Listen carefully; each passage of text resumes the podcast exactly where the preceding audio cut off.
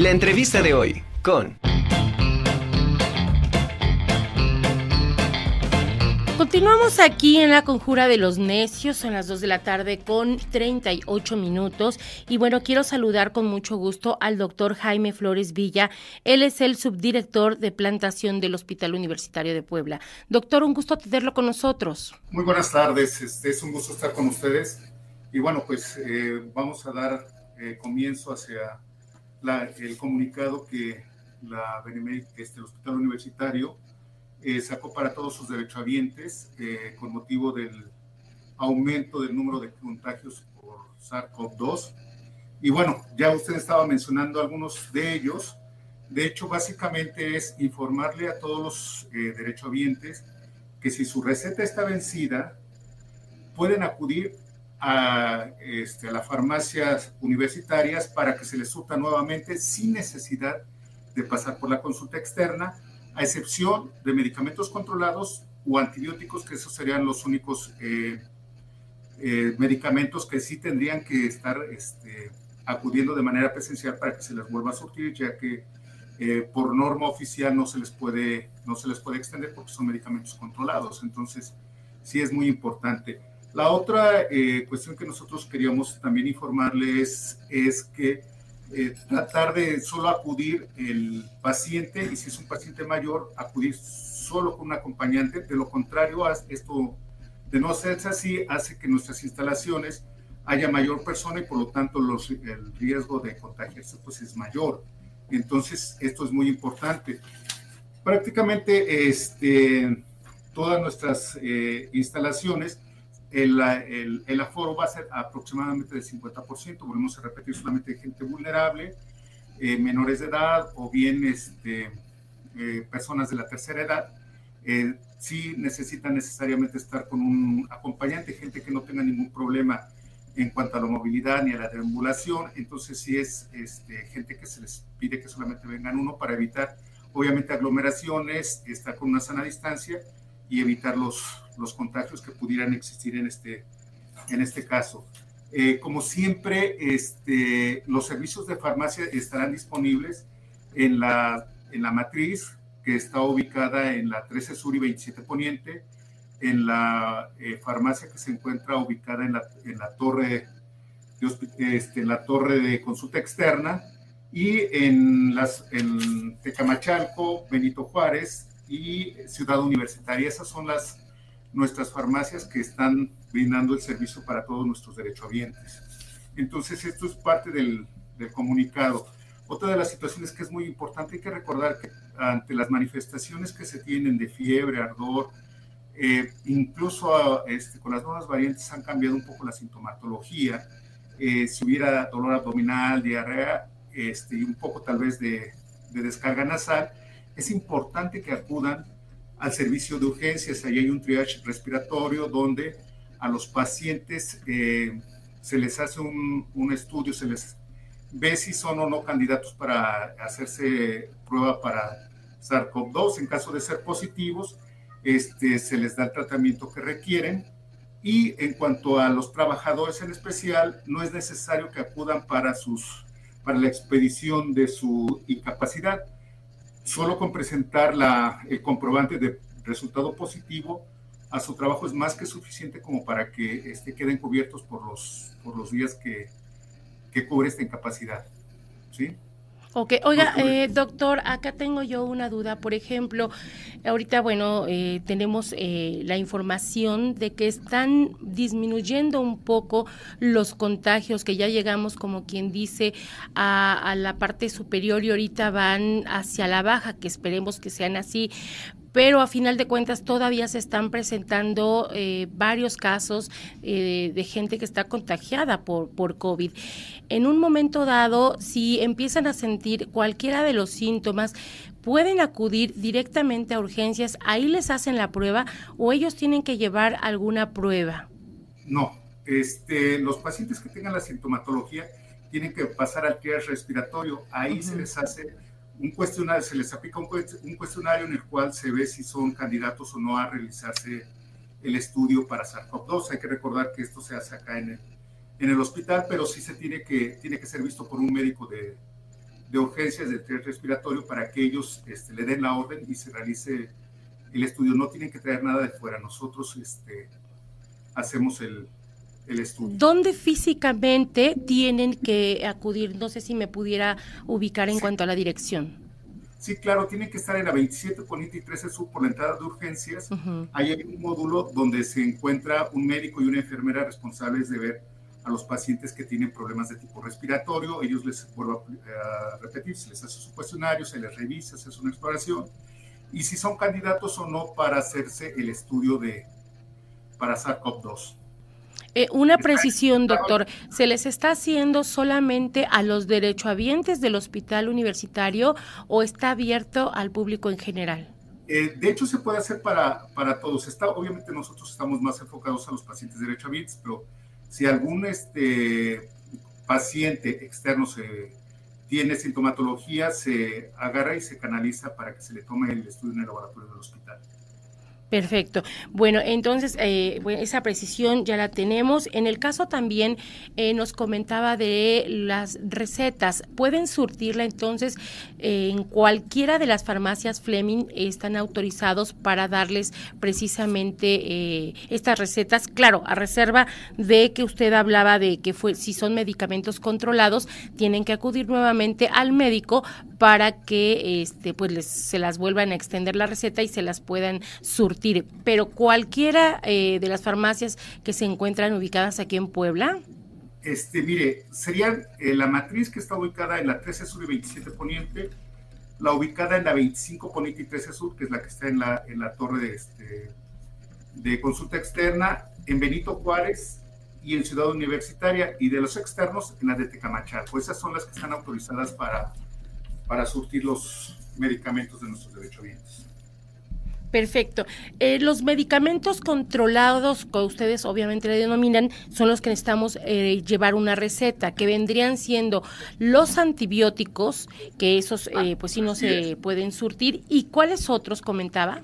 Este, podrían ser este, benzodiazepinas, algunas, algunos ansiolíticos sobre todo, este, e incluso algunos analgésicos potentes que realmente son de uso muy especializado, son los que se podían este, tiene que venir el, el, familiar o el paciente en su caso para que se le extienda la receta. Pero solamente son esos, prácticamente eh, este, medicamentos eh, como benzodiazepinas, algunos opioides, esos sí que son estrictamente controlados, no se les podrán surtir hasta que vengan a la consulta externa. Para todos aquellos pacientes que de alguna manera ya tienen un tratamiento y que mes a mes pues van a, revisión con el doctor y, a surtir su, su medicamento, ahorita no lo pueden hacer, tienen que sacar otra cita, habrá fecha posterior, no sé cómo lo estén manejando, doctor. Así es, este, mire, de preferencia volvemos, eh, lo dice muy bien, ya por fortuna este, esta ola ya viene en descenso. Sin embargo, este, hay que cuidarse, ¿no? Eh, yo creo que eso es parte muy importante de que tenemos que tener conciencia. Mientras eh, esté el virus, nosotros nos tenemos que seguir cuidando. Entonces, eh, los pacientes que vienen mes con mes a, diferentes, a sus diferentes consultas y solo es por revisión, repetimos, las recetas que tienen van a estar vigentes.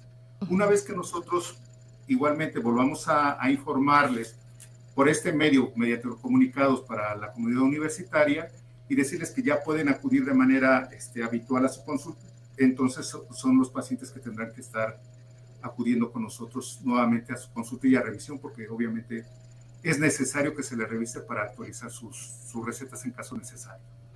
Entonces, ahorita usted está dando atención, como quien dice, a los pacientes que llegan solamente a urgencias y que, bueno, también tienen el, contagio como tal. ¿Es correcto, doctor? ¿O con algunos padecimientos especiales? tenemos, hay que recordar que ya tenemos pacientes agendados. No se ha suspendido. Lo que se, eh, se trata de hacer en estos momentos es la agenda, eh, cerrarla de manera parcial y darles eh, sus citas eh, en un mes y medio o dos meses en lo que este, este, pico este, vuelve a bajar para evitar eh, los contagios, pero sí se está dando eh, la, la, atención de especialidad en la, torre, en la torre y en los consultorios de la 25. Perfecto. Y de medicina general, en Ciudad Universitaria también se siguen dando las consultas, obviamente tratando de reducir el aforo. Claro, claro. Eh, obviamente operaciones y todo eso sigue su curso normalmente. Sí, todas las urgencias y algunas eh, cirugías que están este, eh, programadas y que necesita el paciente operarse, se protocoliza, se ve que el paciente esté sin problema en el momento de la cirugía, entonces son pacientes que sí se, está, se les está brindando la atención quirúrgica. Ok. Oiga, este, en el caso, por ejemplo, de hay muchas personas que no han hecho el trámite de actualización, recibimos un reporte de actualización de sus carnets. Esos supongo que también tendrían que esperar a que ya se abra se abra el, proceso para todos y que bajen el número de contagios, ¿verdad? Así es, sí, sí. Ok. ¿Alguna otra recomendación, doctor, que eh, tengan ustedes como hospital universitario para todos los derechohabientes? Sí. sí, mire, este, nuevamente volver a insistir precisamente con esta situación de la pandemia. Eh, tenemos varias eh, modalidades no presenciales para agendar. Es muy importante, ya tenemos algunos meses este, con esto que es mediante teléfonos que son exclusivos para agenda médica. teníamos pues quejas, por decirlo así, de los eh, derechohabientes que a veces llamaban, nos mandaban a otras extensiones. Tenemos eh, dos extensiones que, se las voy a dar en este momento, son la 6205 y la 3348, que son exclusivos para agenda médica. Esa es una forma. Otra que estamos utilizando y que también nos ha empezado a funcionar es mediante WhatsApp o Telegram. Sí, este, por fortuna ya prácticamente toda la gente eh, tiene acceso a este tipo de plataformas y el teléfono es el 22 21 60 00 93. Esto sí es muy importante en horario hasta las 3 de la tarde. Después de esa hora, este, prácticamente la atención este, se brinda nuevamente hasta las 7 de la mañana y este, en ese momento se les está, una vez que se está empezando a agendar, se les da su número de contraseña y todo. Y es importante recalcar que una vez que nosotros solicitamos la atención, nosotros, y ya se le da la, la, este, la fecha y hora que se tiene que este, presentar el paciente, el usuario tiene que responder de enterado, porque bueno, eso nos, nos confirma de que sí fue, sí es vista la, la información que les dimos y no ocupar un, lugar y por, a veces por mala comunicación. Esa es una forma. Tenemos otra que es el correo electrónico. Este es agenda citas, todo junto, punto punto. Igual este, estamos atendiendo hasta las 3 de la tarde y hasta de 7 a 3 de la tarde. ¿sí? Entonces, y bueno, pues otras formas son las presenciales, que estamos en, en las ventanillas que eh, todos conocemos, pero también en la torre de especialidades, en la planta baja, en cuarto y sexto piso. Una vez saliendo de su consulta, el paciente puede agendar en ese momento. Perfecto. Pero una excelente opción, doctor, eh, esta agenda eh, que usted nos está proporcionando, ya sea a través de eh, el teléfono y las extensiones, que las repetimos. El teléfono obviamente es el del conmutador, que es 229-5500, con las extensiones 6205 y 3348. Y el teléfono que también nos dio es el de WhatsApp, ¿verdad? El 2221-600093. Es correcto. WhatsApp y Telegram, cualquiera de las dos. Ah, perfecto. Y ahí eh, la atención de 7 de la mañana a 3 de la tarde. 3 de la tarde, es correcto, sí. Pero solo para agendar citas. Solo para agendar citas. Sí, ok, y tiene que contestar de enterado para que quede agendada su cita. Es correcto. Perfecto. Y la otra es la de el correo electrónico agendacitas.hup@correo.wap.mx, ¿sí? Así es, así es. Perfecto, pues doctor, de verdad le agradezco mucho la, la información y que tengamos este enterados a todos nuestros radioescuchas y a todo nuestro auditorio. Yo le voy a agradecer también que cuando eh, tengan algún otro comunicado de que ya se empiece a regresar ahora sí a, a las consultas normales y generales, pues también nos hagan el favor de estar con nosotros para estar actualizando esta información. Claro que sí, estamos para servirles.